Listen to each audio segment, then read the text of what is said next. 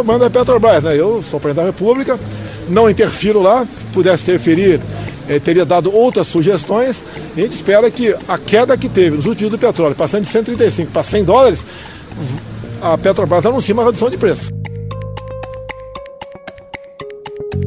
visão interna da Petrobras, não tem um relacionamento interno da Petrobras. A única crítica que eu fiz foi realmente de que a Petrobras não precisaria ter dado um aumento do tamanho que deu de uma vez só.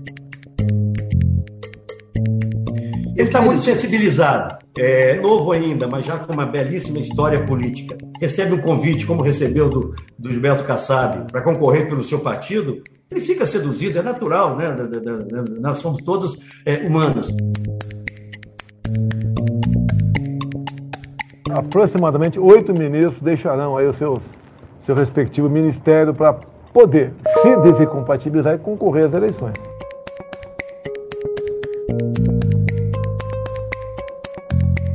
Petrobras é a mais nova pedra no sapato de Jair Bolsonaro.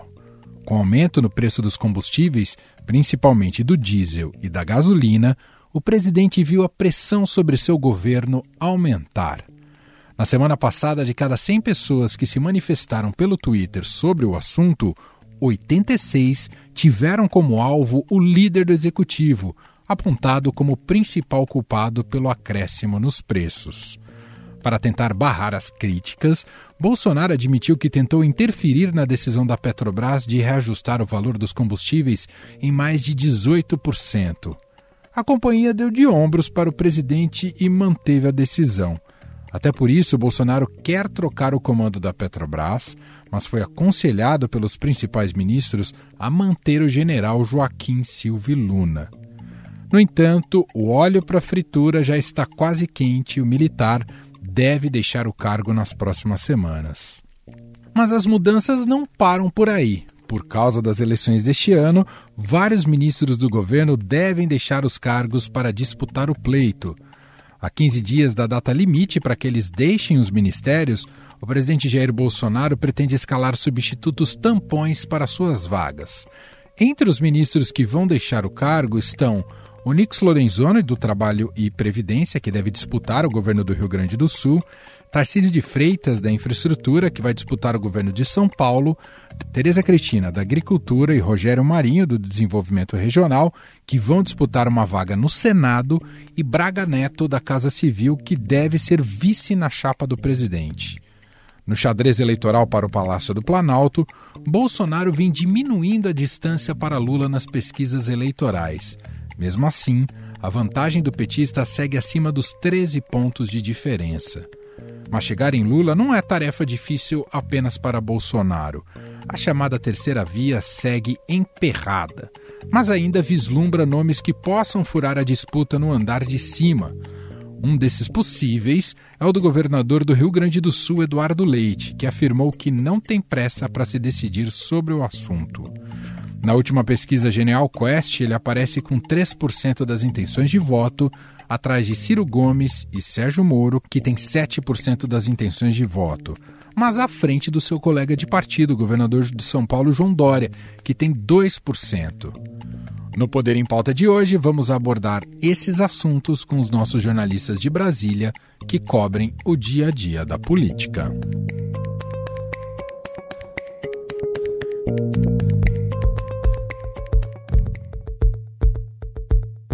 Começar aqui cumprimentando Vera Rosa. Oi, Vera, tudo bem?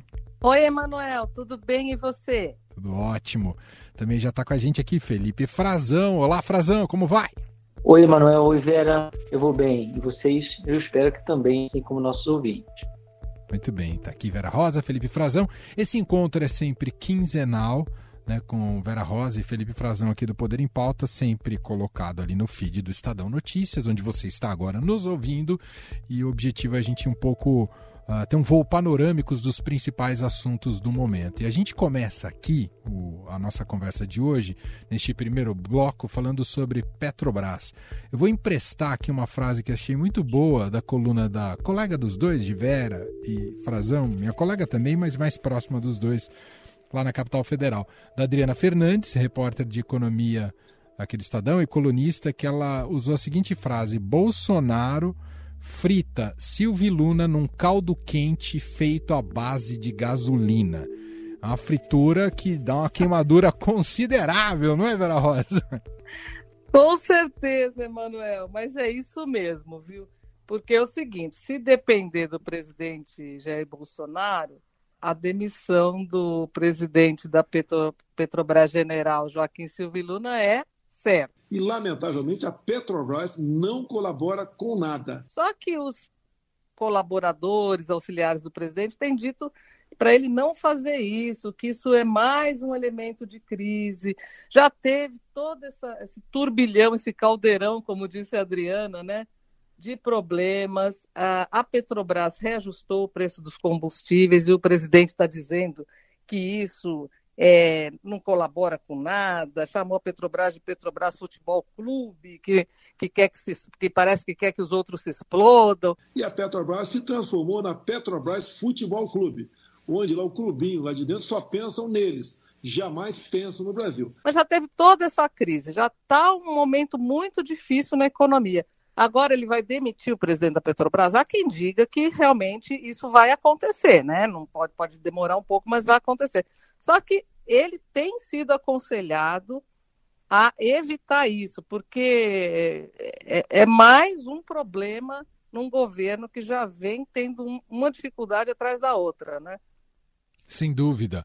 E, bom, inflação em alta, e isso atinge diretamente a inflação, que bate no bolso do consumidor hiper antipopular, ameaça de greve de caminhoneiros, cria realmente um ambiente muito difícil para o governo no momento, evidentemente, que o Bolsonaro está buscando a sua reeleição. É, é um pouco bode expiatório, não é, Frazão? Achar que demitir o presidente da Petrobras vai resolver alguma coisa. É um pouco bode expiatório, Manuel. É uma forma também de o presidente se posicionar para o eleitorado dele o presidente e os aliados dele, né? Os, a cúpula do Congresso está tomando também a mesma posição. O presidente da Câmara, Arthur Lira, sobretudo, cobrando imediatamente uma redução no preço dos combustíveis pela Petrobras, por causa de uma variação nos últimos dias de uma ligeira queda, um viés de queda uh, no preço do barril do petróleo negociado internacionalmente e do dólar também. O barril sobe, a gente aumenta, o barril baixa, a gente não baixa, então é importante que a Petrobras recue o preço do aumento que deu. Só que eles estão pensando na eleição, é claro, e o próprio presidente não poderia deixar de fazer esse aceno.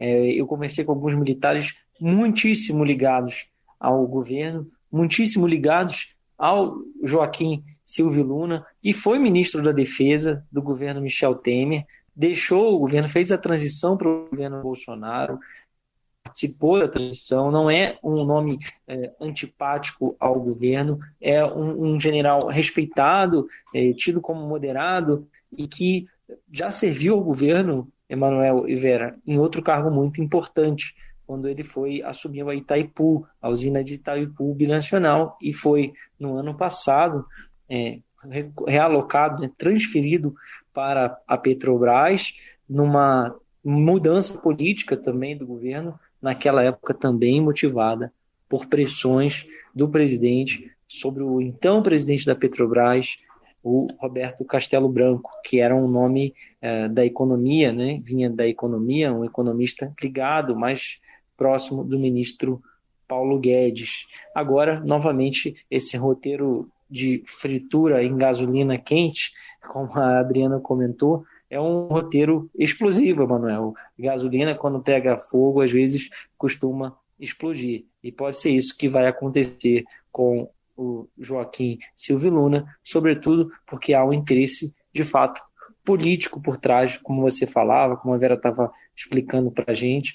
O presidente precisa se mostrar é, alinhado às demandas da população contra o preço, já está dizendo que ele não está é, trabalhando a contento e quem, quem não, não faz o seu serviço a contento pode ser demitido, colocando o, o Joaquim o general presidente da Petrobras, é, com a cabeça prêmio, nitidamente. O Congresso aprovou a questão do ICMS, mas do Fundo de Estabilização ainda não. O próprio Lira disse que isso está fora do radar por enquanto. Mas há essa pressão dos dois presidentes das casas, né, Vera Rosa, tanto do Lira quanto do Pacheco, e um pouco os dois verbalizando a mesma retórica do Bolsonaro de que a Petrobras não está cumprindo o papel que deveria cumprir, né, Vera? Sim, sim. Há uma pressão tanto do, como você disse, do presidente da Câmara, Arthur Lira, como do presidente do Senado, o Rodrigo Pacheco. Só que, ao mesmo tempo, há é, no governo generais, é, colegas do Silvio e Luna, que pressionam o presidente, conversam com o presidente. Nesses últimos dias, houve uma reunião é, na qual estava o ministro Bento Albuquerque, de Minas e Energia, ele chegou até a se emocionar ao falar do Silvio e Luna. Eles não, eles não querem que ele saia. É, e tem conversado muito com o presidente, que esse não é o momento. Mas a Petrobras ficou muitos dias sem fazer esses reajustes. E agora, é, embora o presidente esteja dizendo que ah, agora que teve a queda de preço do petróleo lá no exterior, a empresa tem que reverter esse movimento e tal. Agora é improvável que isso aconteça, né? Porque não vai reverter o que já foi feito. É, é, tão eleitoral, né, que a gente observa todos os pré-candidatos, claro, também se movimentando e fazendo comentários em relação ao destino da Petrobras e o destino da crise. O ex-presidente Lula, Frazão, disse que é o seguinte: a Petrobras é uma empresa de petróleo, de óleo, de gás, mas também é uma empresa que investe no desenvolvimento do país. No meu governo, ela foi transformada na segunda empresa de petróleo do mundo. Nós fizemos a maior capitalização da história do capitalismo, escreveu Lula. E aí, ele foi respondido, né, para a gente demonstrar aqui como isso virou um debate eleitoral, foi é, respondido pelo ex-ministro e ex-juiz Sérgio Moro, né, pré-candidato do Podemos que disse o seguinte: Lula não teria dia, dia mais infeliz para fazer seu comentário. Exatos oito anos, a Lava Jato prendia um diretor da Petrobras que você nomeou e que recolheu propina por uma década. Graças à Lava Jato, a Petrobras já recuperou 6 bilhões. Tem certeza que você quer falar disso justo hoje? Enfim, é um debate que se espraia uh, uh, também no ambiente eleitoral totalmente, né, envolvendo todos os pré-candidatos, né, Frazão? É, cada um puxando, Emanuel para o seu lado, né? Puxando a sua sardinha ali. É, me chama muita atenção isso, é, que o Moro vem com o discurso da Lava Jato, né? De que ajudou a Petrobras a recuperar uma bilionária inédita, né? No maior escândalo de corrupção de que se tem notícia até hoje no Brasil.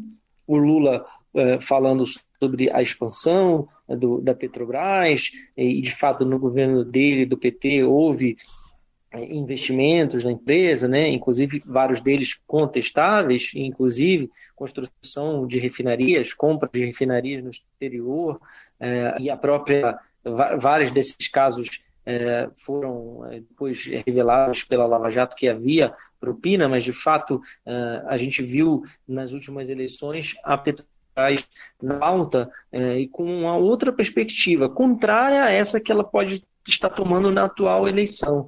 Isso também me chama atenção, Manuel, porque na, eu lembro do discurso da última eleição, sempre se perguntava é, o senhor é favorável a privatizar a Petrobras? E vários dos candidatos diziam que sim, que eram favoráveis à privatização da Petrobras, que a Petrobras uh, havia sido usada politicamente, que o governo Dilma Rousseff segurava uh, aquele preço do combustível, que era um absurdo, que havia um subsídio que a Petrobras não, não poderia estar atuando dessa forma, estava sendo usada politicamente. Aí depois no governo Michel Temer houve uma correção, né? houve uma mudança na política de preços da Petrobras e, e, e, que isso foi isso acabou virando a pauta da eleição, a tônica, né? Se como era o preço é, correto dos combustíveis, se deveria estar alinhado ao preço internacional ou não, se o governo poderia subsidiar de alguma forma, enfim, isso foi muito discutido. Inclusive ficou famoso um meme, né? Um, um, era, na verdade,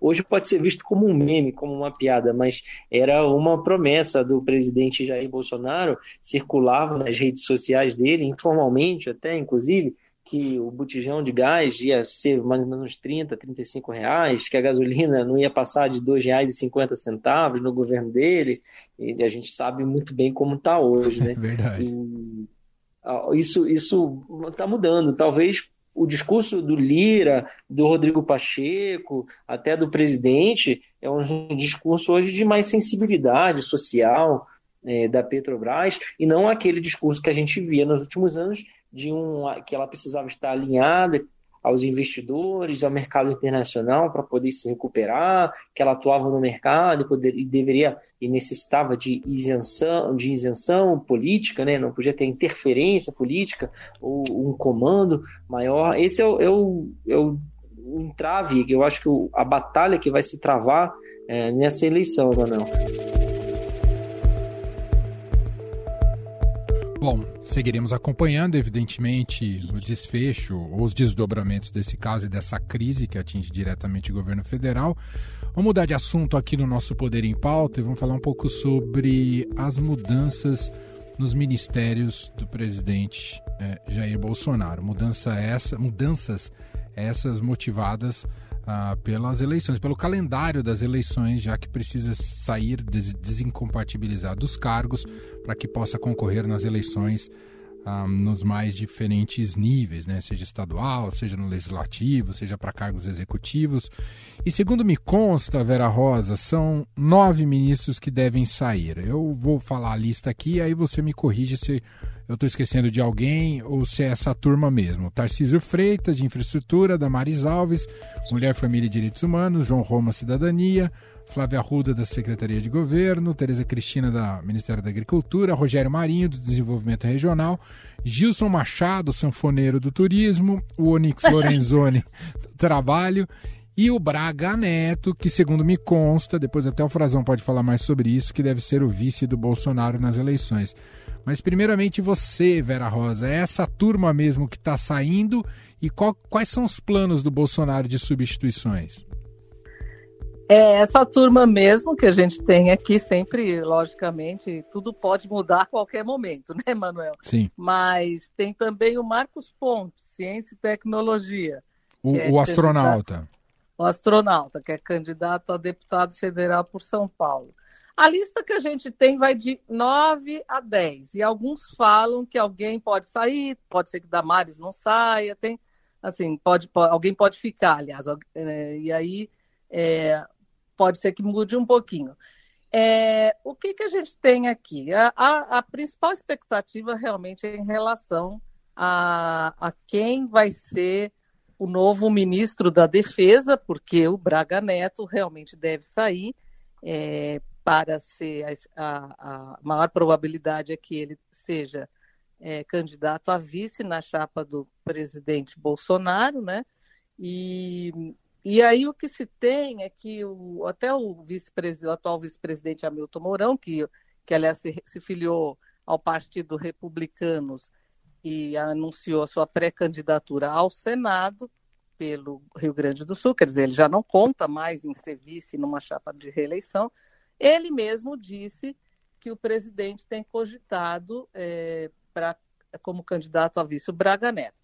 Para o lugar do, do ministro Braga Neto na, no Ministério da Defesa está cotado o atual comandante do Exército, Paulo Sérgio Nogueira de Oliveira. E o, o presidente Bolsonaro, o que ele quer é um time é, que dispute as eleições para, obviamente, para ajudá-lo né, na, na, no seu projeto do segundo mandato, e alguns deles para o Senado, porque o, o, o presidente não tem uma bancada é, forte no, no, Senado. Quer dizer, se ele, se ele for reeleito, ele vai precisar contar com esse apoio. Então, por exemplo, Rogério Marinho, que é uma pasta importante, desenvolvimento regional, que está tá sendo muito cobiçada pelo Centrão, seria candidato a senador pelo Rio Grande do Norte. É, Tereza Cristina, que é a ministra da Agricultura, sairia, sairá pelo Senado, pelo Mato Grosso do Sul.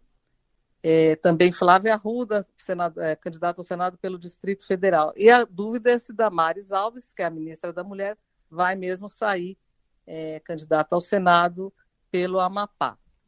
É, o, o, a grande aposta do, do, do, presidente Bolsonaro nessa reforma é, também é, é, a candidatura do ministro da Infraestrutura, Tarcísio de Freitas, que vai ser candidato ao governo de São Paulo. Ele topou aí ser pré-candidato né, ao governo do estado de São Paulo. Está bem posicionado nas pesquisas em São Paulo, viu, Emanuel? É, saiu pesquisa da Genial Quest. Me surpreendeu também o índice dele para quem é pouco conhecido como ele por aqui. Exatamente. É. É, é, como ponto de partida, realmente é um patamar ah, interessante para quem, enfim, está investindo nessa candidatura. Inclusive assustou ali Rodrigo Garcia, que é o atual vice-governador, com a saída do governador de São Paulo, João Dória, para disputar, para ser candidato à presidência. O Rodrigo Garcia é, será o, o governador de São Paulo e disputa no posto a, a, como candidato ao Palácio dos Bandeirantes. Isso assustou muito a subida de Tarcísio, Rodrigo Garcia. Rodrigo Garcia está, assustou com essa subida do Tarcísio. E também o Fernando Haddad, candidato do PT. Verdade, que lidera as pesquisas até este momento. O Frazão, duas perguntas. Queria te ouvir um pouco mais sobre essa estratégia é, de substituição ali no Ministério da, da Defesa e o Braga Neto como vice do Bolsonaro, mas é, o, o, Fábio Faria não está nessa lista por causa do Rogério Marinho, é isso? Uma questão regional, Frazão? É, o Fábio Faria desistiu né, de concorrer, Manuel. Ele deixou claro isso num pronunciamento que ele fez à imprensa há uma, algumas semanas. Disse que vai ficar no governo até o fim para cuidar do 5G e depois uh, vai para a iniciativa privada. Ele tem um mandato hoje de deputado federal. Poderia sair e, reassumir esse mandato e exercê-lo até o final. Ele gostaria, de fato, de disputar o Senado, o Rogério Marinho também. Eles estão agora tentando montar uma chapa, uma candidatura a governador no Rio Grande do Norte, para encaixar o Rogério Marinho e fazer um enfrentamento com a governadora Fátima Bezerra. Mas o fato é que ele tinha, eles tinham pesquisas lá, algumas mostravam que ele estava bem posicionado, outras que o Rogério Marinho tinha mais eh, condições de disputar o Senado. O, o, que acontece é que o Rogério Marinho tem, como a Vera estava contando, é um ministério com muito mais recursos, muito mais dinheiro para distribuir para prefeitos, para vereadores, para as cidades do que o Ministério das Comunicações, que é um ministério estratégico também, mas que está dentro do Palácio do Planalto e não tem tanto dinheiro. A, a grande bandeira, né, a grande o, que o, o, Fábio Faria poderia usar como chamariz para ele era de fato a conectividade em escolas, a inauguração de antenas de 5G, e isso agora ele não conseguiria mais fazer isso como ministro, né? ele teria que deixar o cargo para disputar o Senado não daria tempo para realizar e usar isso como um ativo nessas eleições. O Marinho já fez toda a distribuição de verbas que a gente viu do orçamento secreto uh, ao longo do ano passado e, e, e, ganhou muito apoio, inclusive em um evento que o, que o, em que eles acordaram isso né, no interior do Rio Grande do Norte, é, sinalizaram que haveria um acordo e conversaram com o Bolsonaro, o Fábio Faria estava discursando e foi interrompido por, grito, por, por gritos de Rogério Senador, vindo da claque lá, política, claro, é, no interior do Rio Grande do Norte. E lá eles chamam de, é conhecido como Rogério, e aqui em Brasília a gente chama de Marinho, né? Uhum. Mas esse é um ministério-chave, é um ministério fundamental nessa, nessa troca aí, nessa reforma ministerial de, de viés puramente eleitoreiro, né? A, a razão é, é, são as eleições, não tem a menor dúvida. E e tem um outro abaixo importante que é o Quiroga, né? O Marcelo Quiroga que não tá, uh, não sai, segundo a lista, uh, a previsão até agora, ele também desistiu. Uh, e deve, o filho dele deve disputar um cargo de deputado federal na Paraíba.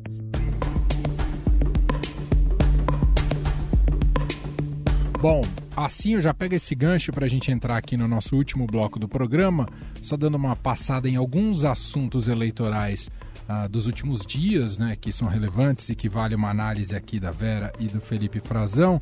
Começar aqui pela última últimas rodadas de pesquisa, né, não só o que saiu da Genial Quest recentemente, mas se a gente pegar também de outros institutos, a gente percebe um movimento em que o Bolsonaro cresceu um pouco nas pesquisas e está cada vez é, cada vez mais consolidada a disputa entre Lula e Bolsonaro. Quase como, eu me arrisco a dizer isso porque a gente está em março, a eleição é só em outubro, tem o período da campanha e tudo mais.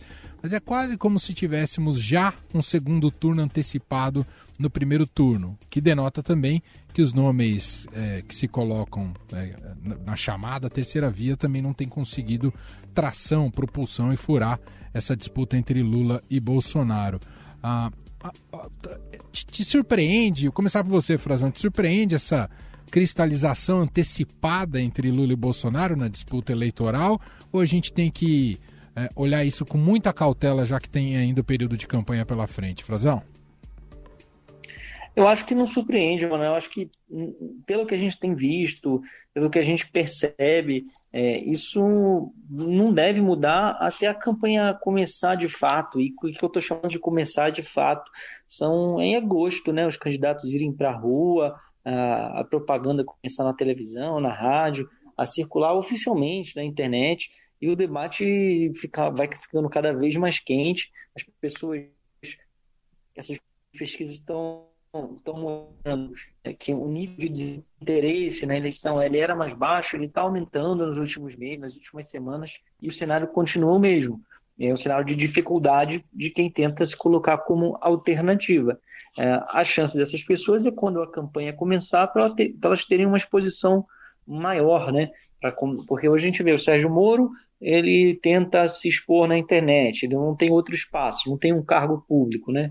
Os governadores também não podem que tentam se candidatar, uh, Eduardo Leite, pelo Rio Grande do Sul, uh, via PSD, ou seja, o, João Dória uh, em São Paulo, via PSDB, eles não podem ainda fazer campanha tão explicitamente sobre o risco de sofrer algum tipo de ação. Eles têm que também cuidar dos seus estados, tem muitos problemas, não são as mil maravilhas, né? são contestados também. É, então, isso só deve mudar mesmo quando a campanha é, pegar no tranco é, oficialmente. Aí, que a gente vai ver nas primeiras semanas ali se surge algum fato muito grave, uma coisa que pode acontecer para mudar completamente o cenário, ou nas primeiras semanas já vai começar a ficar claro de que o cenário é esse mesmo e, e que um terceiro nome vai ter muita dificuldade, ou você tiver o Moro e o, e o Ciro mais ou menos no mesmo patamar, 6%, 7%, Uh, os demais em, em 1 a 3%, e aí tem Simone Tebet, João Dória, o, o, próprio Eduardo Leite, pesquisado em alguns cenários, até o André Janones. O João Dória está pontuando como o André Janones, que é um deputado federal de primeiro mandato, que se notabilizou aí, é, brigando nas redes sociais pelo auxílio emergencial, é, também com o movimento dos caminhoneiros, foi assim que ele conseguiu se eleger é, por Minas Gerais. É, quer dizer, talvez um candidato a cabo da Ciolo, a aprontada isso, é, ser um, um, nome mais caricato nessa eleição, mas que vai é, morder um pedaço importante dos votos ali e atrapalhar todo mundo, quem está tentando é, se viabilizar nesse meio do caminho, né, entre o Lula e Bolsonaro. Eu acho que até agosto, Manuel, é, não consigo perceber, a não ser que tenha um fato muito grave, uma mudança nesse cenário, não. Ô Vera, e para fechar aqui o nosso Poder em Pauta, eu quero te ouvir especificamente sobre a novela Eduardo Leite. Afinal, ele vai sair como candidato a presidente, ele deixa então o PSDB e vai para o PSD do Kassab. É, o quanto isso traz a, mais problemas para o PSDB, que já vive uma grande crise né, e uma falta de, de uma liderança única dentro do partido, um partido muito dividido né, nos últimos anos. Enfim, queria te ouvir sobre Eduardo Leite, Vera Rosa. Nossa, Emanuel, você falou bem, é uma novela, viu? Uma novela sem um desfecho assim, uh, tão previsível assim. Pelo que o governador do Rio Grande do Sul, Eduardo Leite, tem dito, ele deve sair mesmo do PSDB e migrar para o PSD, PSD de dado, partido do ex-ministro Gilberto Kassab, a fim de ser candidato à presidência pelo PSD. Problema, ele vai sair do PSDB, que tem um candidato é, que é João Dória, que foi é, que venceu as prévias né, do partido em novembro, O Leite disputou essas prévias, foi derrotado. Era, era Leite, João Dória e Arthur Virgílio. João Dória ganhou. O Leite disse à época que aceitaria o resultado e se ele sair, sai com aquele discurso de assim, mal perdedor, né? Tô, tô saindo porque perdi e quero ser candidato. Outro problema, o PSD, partido de Gilberto Kassab, é, está dividido. Tem uma ala ali no partido que apoia Lula. É, então, por exemplo, na Bahia, o PSDB é, já está, o PSD, aliás, na Bahia, o PSD já está com Lula. Em Belo Horizonte, prefeito de Belo Horizonte, Alexandre Calil, que é candidato gover a governo de Minas, também está fechando com Lula. É, em outros estados também é, tem, ah, existe esse cenário. Então, quer dizer que é uma, uma, é uma, é uma migração que alguns tucanos estão dizendo para ele: olha, você vai mudar de partido e você vai ser contestado no outro partido, você não é unanimidade. Mas, ao que tudo indica, ele está dando sinais de que o cavalo passou encilhado pela segunda vez, né? Segunda vez que ele tem essa oportunidade de ser candidato a presidente da República, ele está dando todos os sinais de que vai sair até porque alguns de seus aliados no, no governo do Rio Grande do Sul já mudaram para o PSD, é, inclusive a ex-senadora Ana Amélia, que é secretária do governo, que se filiou também ao PSD. Então, quer dizer, ele está nessa direção. Agora, tem no PSDB ainda um, um grupo que fala que vai tentar convencê-lo, porque ele tem até o fim desse mês para fazer isso, né? Para deixar o governo do Rio Grande do Sul, porque ele não sendo candidato à reeleição, é, ele não, ele, de qualquer forma, ele vai ter que, ele, ele já disse que não é candidato à reeleição, então ele vai ter que é, sair do governo. É, e tem um grupo tentando convencê-lo a, a, a, ficar no PSDB. Inclusive, Aécio Neves. O deputado Aécio Neves disse que, ele, é, que, que o Dória deve desistir de ser candidato a presidente e deixar que é, Eduardo Leite seja o candidato e ele, Dória, seria candidato ao Senado, pela proposta do Aécio. É que ele possa se colocar em condições de ser candidato, renunciando ao governo é, do Rio Grande do Sul, até o prazo uh, fatal no final uh, desse mês, permanecendo no PSDB e o PSDB admitindo que, ao lado do nome de Dória, se realmente sair do governo de São Paulo, uh, o nome de Eduardo também será avaliado. Aí a gente falou assim, bom, agora é que vai mesmo, né? Porque o Aécio, porque o Aécio e o Dória são é, inimigos, né? Adversários políticos e inimigos. Então, se ele verbalizou essa proposta, ele, Aécio, agora que, agora que não vai, né? Seguiremos acompanhando essa novela, essa difícil novela. Bom, assim a gente fecha o Poder em Pauta de hoje, dessa sexta-feira, esse encontro quinzenal com os nossos repórteres em Brasília, Vera Rosa e Felipe Frazão. Se não me engano, no próximo Poder em Pauta não teremos o Frazão ou você já voltou das férias no próximo, Frazão?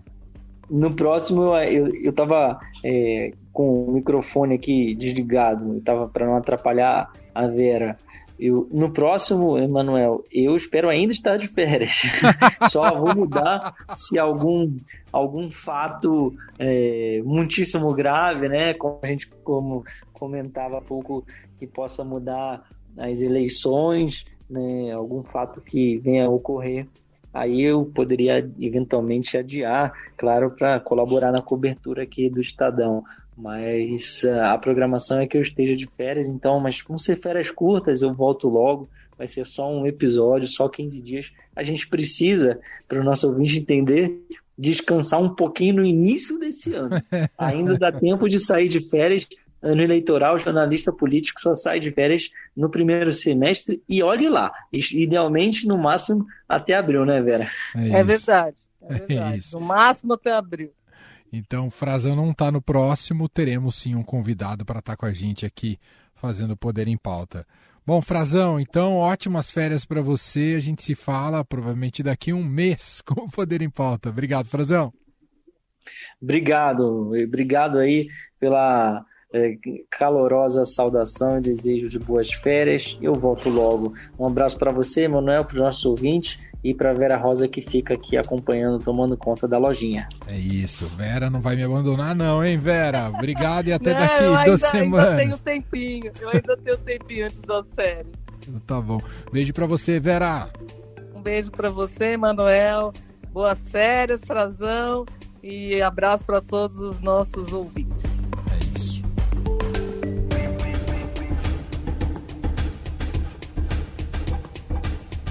E este foi o Estadão Notícias de hoje, sexta-feira, 18 de março de 2022. A apresentação foi minha, Emanuel Bonfim. Na produção e edição, Gustavo Lopes. A montagem é de Carlos Valério. Escreva pra gente no podcast estadão.com. Um abraço para você e até mais.